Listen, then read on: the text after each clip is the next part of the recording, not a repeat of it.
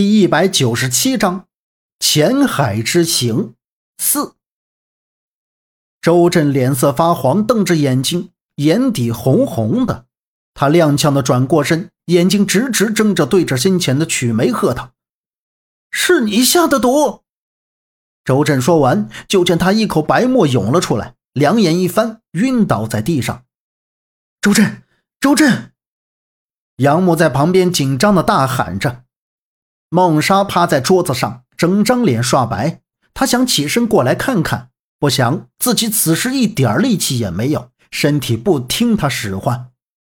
左阳被陈方安扶到墙边地面上的一条厚棉被上，然后他见状，赶紧两三步走到周震身前，摸了一下他的鼻尖，说道：“没事，只是晕过去了。”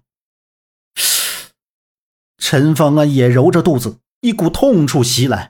他只喝了一半的姜汤水，情况比他们都好。他皱着眉头，把周震扶了起来。杨木知道周震没事，松了一口气，再去看曲梅。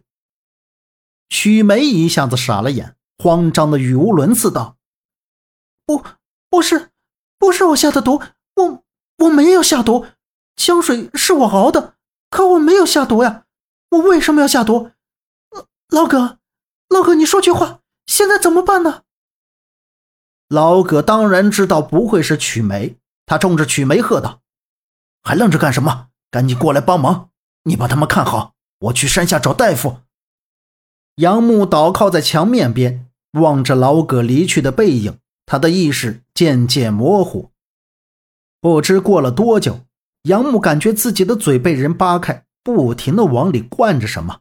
就觉得苦涩的液体顺着气管进入了胃里，胃里瞬间火烧火燎，翻腾着一股恶心的臭水味往嗓子眼涌，感觉就要涌了出来。片刻又咽了下去。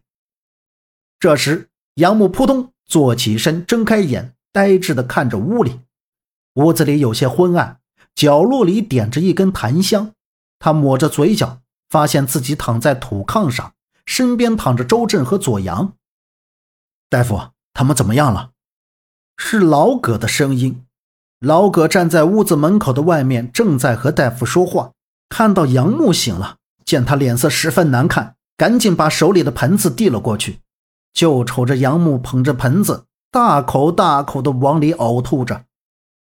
门口的大夫走进来，叮嘱着：“这药汤每隔三个小时灌一次。”再灌个三次就差不多了，情况严重的要多灌几次。你们最好还是等血停了，去县城大医院做个检查。伤及到五脏六腑，那就不好了。老葛连声应着，雪停了会立马去医院。大夫走了之后，老葛把盆子倒了回来。杨木缓了缓神，询问老葛他的那两个朋友在什么地方，情况怎么样。老葛说：“他们两个身体素质好，已经没什么大碍，正在外面帮忙。”杨木又瞅了瞅身边的两个人，他还没有说话。老葛说道：“啊，他们两个灌了三四次药了，吐得精疲力尽，现在已经睡着了，看样子有好转。”杨木呆住，灌了三四次，那不是过去快一天了？葛先生，我们究竟中的是什么毒？是谁下的毒？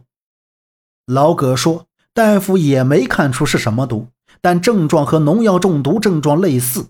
谁下的毒，这个还没有查清。现在研究所的人除了老葛和那个曲梅，剩下的人所有人都中了毒。曲梅是研究所里的老人，他是不会下毒的，所以下毒的另有其人。”本集播讲完毕，感谢您的收听。欢迎您订阅，下次不迷路哦。